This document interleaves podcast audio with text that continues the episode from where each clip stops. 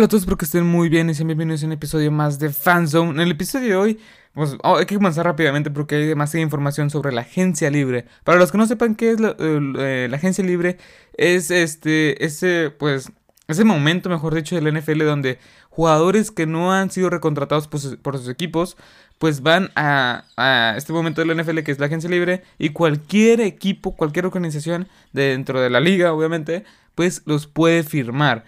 Y es un caos porque puedes ver a tu, o sea, por ejemplo, puedes ver a Tom Brady, que eso es un, es un tema muy sonado ahorita mismo. Puedes ver a Tom Brady, Tom Brady ahorita mismo que no tiene contrato. Lo puedes ver eh, jugar con los, no sé, con los Cleveland Browns. Es un decir. Mientras tanto, o sea, todavía no pasa eso y no creo que pase. Pero hay mucha información alrededor de la NFL porque ya han ya están contratando o recontratando muchos jugadores. Y para eso estamos aquí, para mencionar lo más destacado de, estos dos días que han pasado, que está, o sea, está la liga a explotar la verdad de información. Pero bueno, vamos a empezar rápidamente con los jugadores franquicia. Estos jugadores que son como...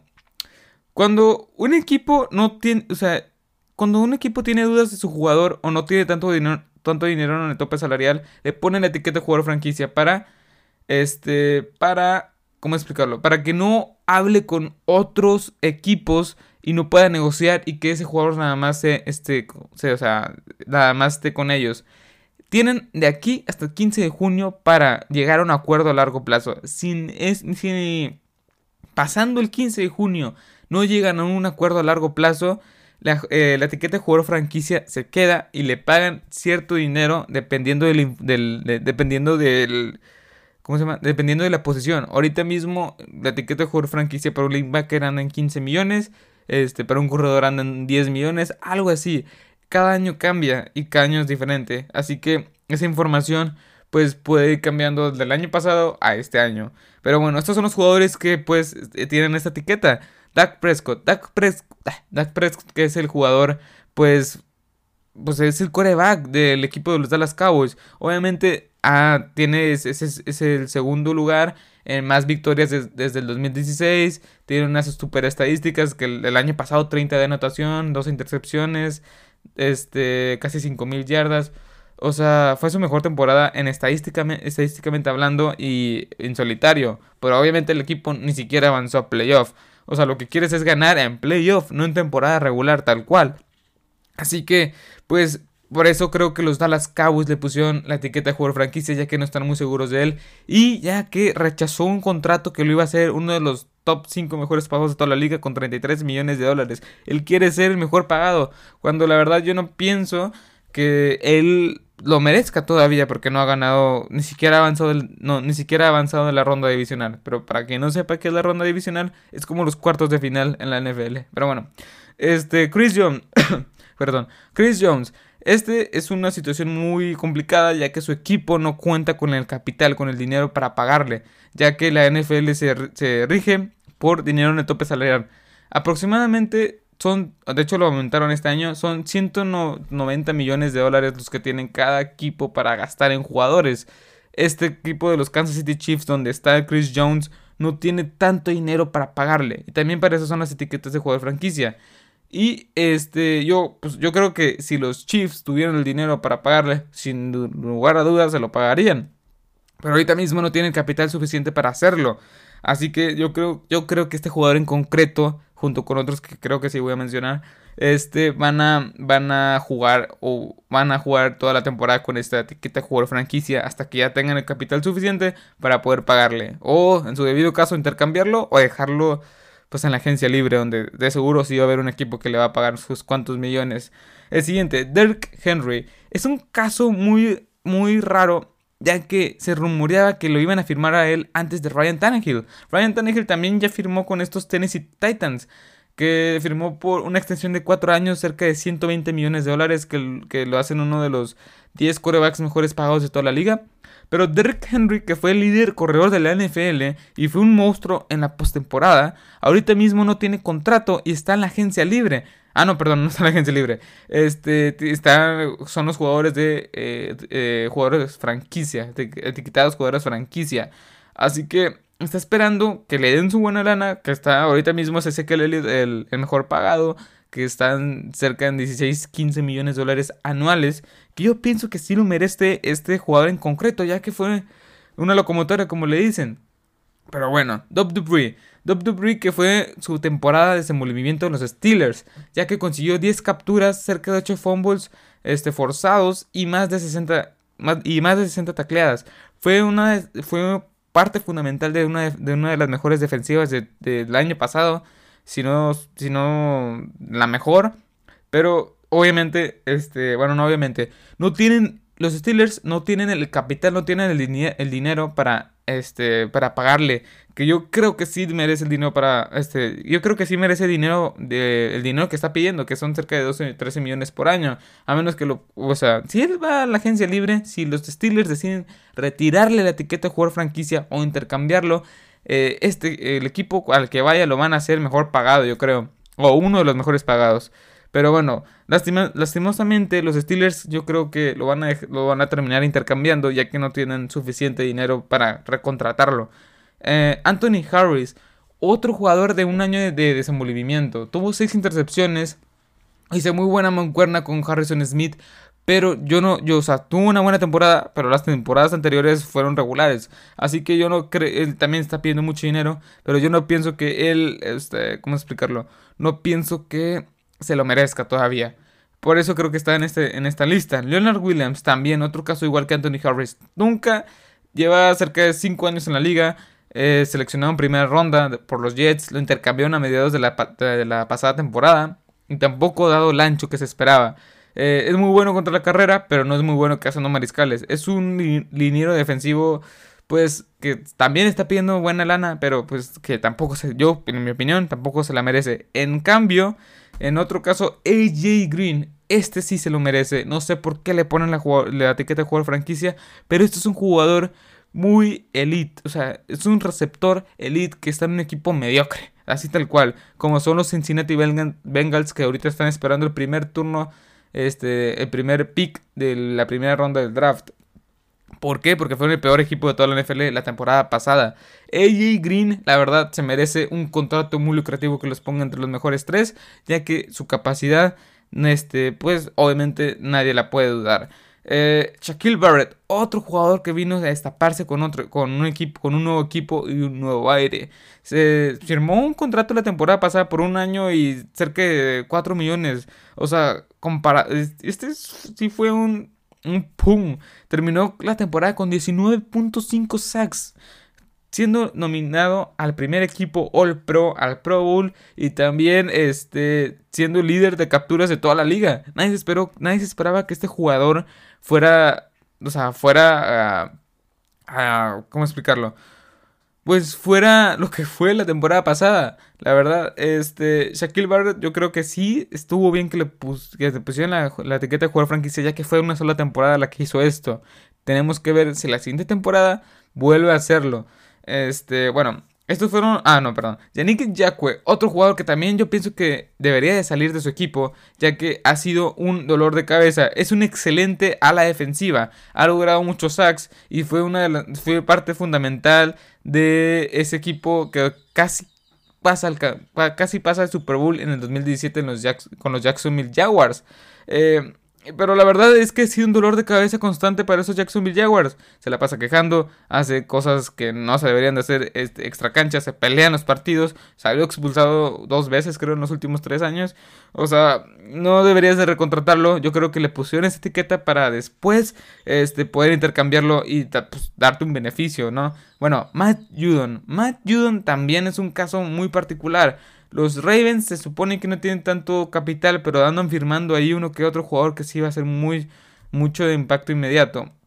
Matt Judon fue el líder de capturas de este equipo con 8, así que ahí está la cosa. Fue el líder de capturas con 8 capturas, o sea, del equipo, mejor dicho.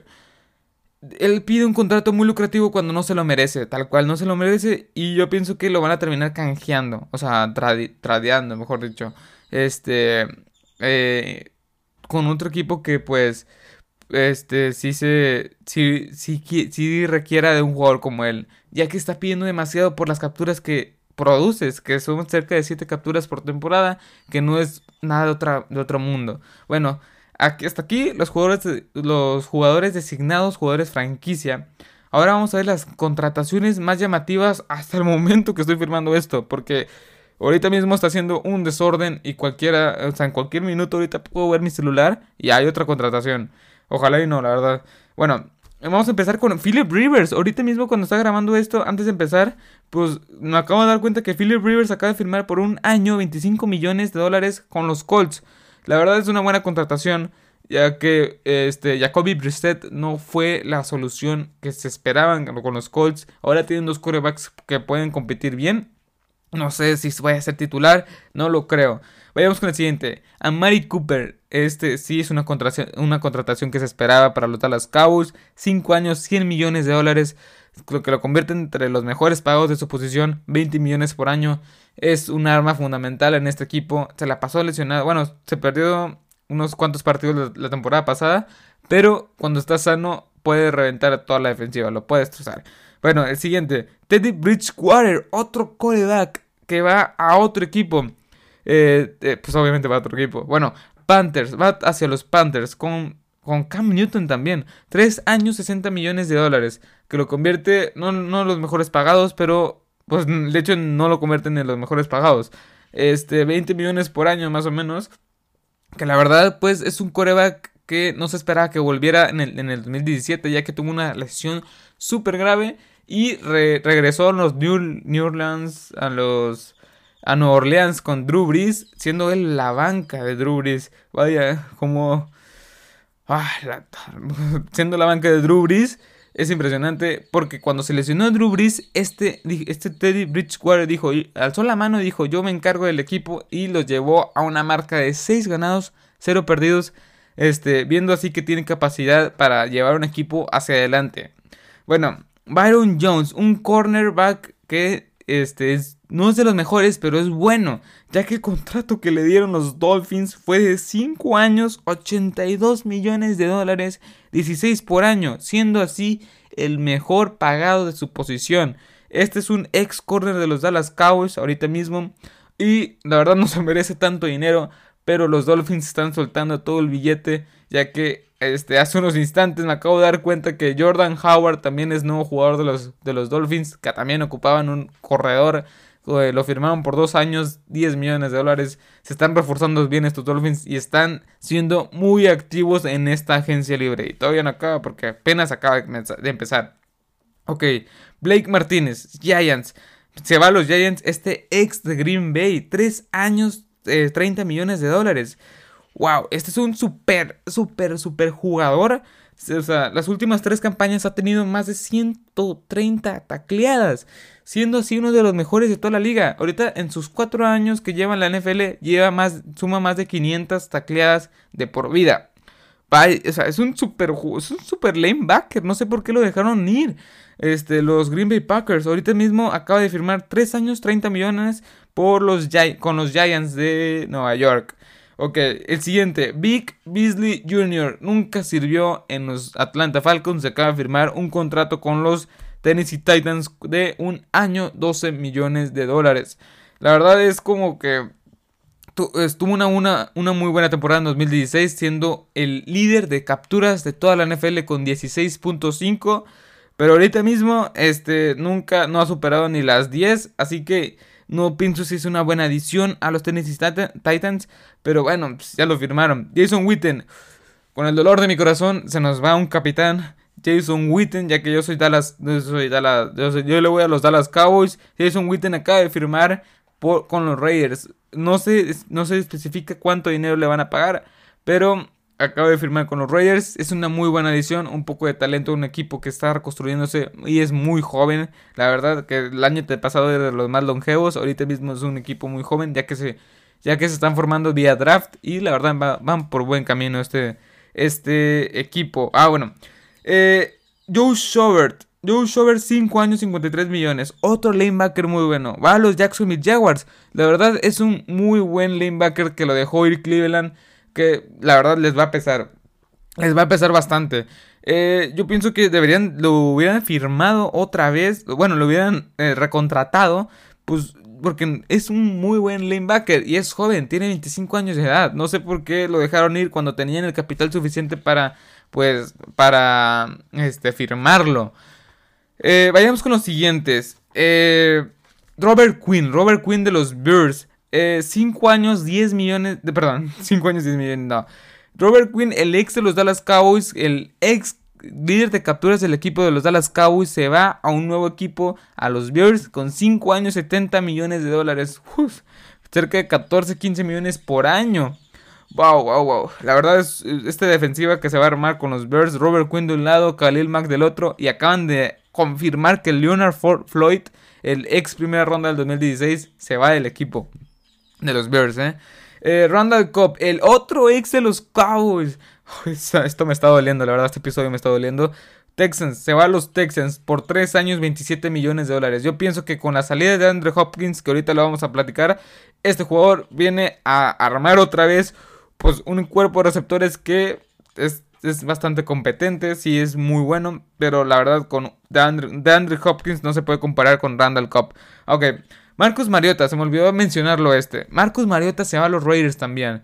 Marcus Mariota que pues fue banqueado en la semana 6 por Ryan Tannehill y ahorita mismo Ryan Tannehill acaba de firmar un contrato súper lucrativo que yo creo que si Marcus Mariota hubiera hecho bien su trabajo pues eh, ese contrato lucrativo hubiera sido para él.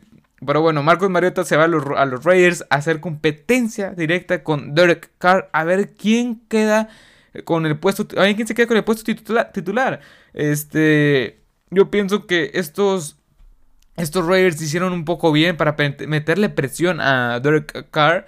Eh, y a lo mejor pasa como la temporada pasada con los tenis, con los Tennessee Titans. A lo mejor termina, termina con el puesto titular este Marcos Mariota si es que Derek Carr no lo hace bien.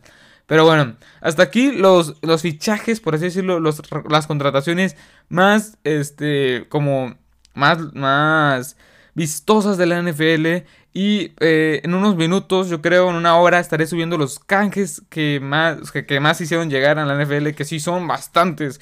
Como, por ejemplo, de Andre Hopkins, de Forrest Bogner, este, se cambiaron de equipo, Calais Campbell, Stephon Dix.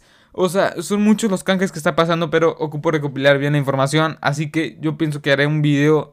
Perdón.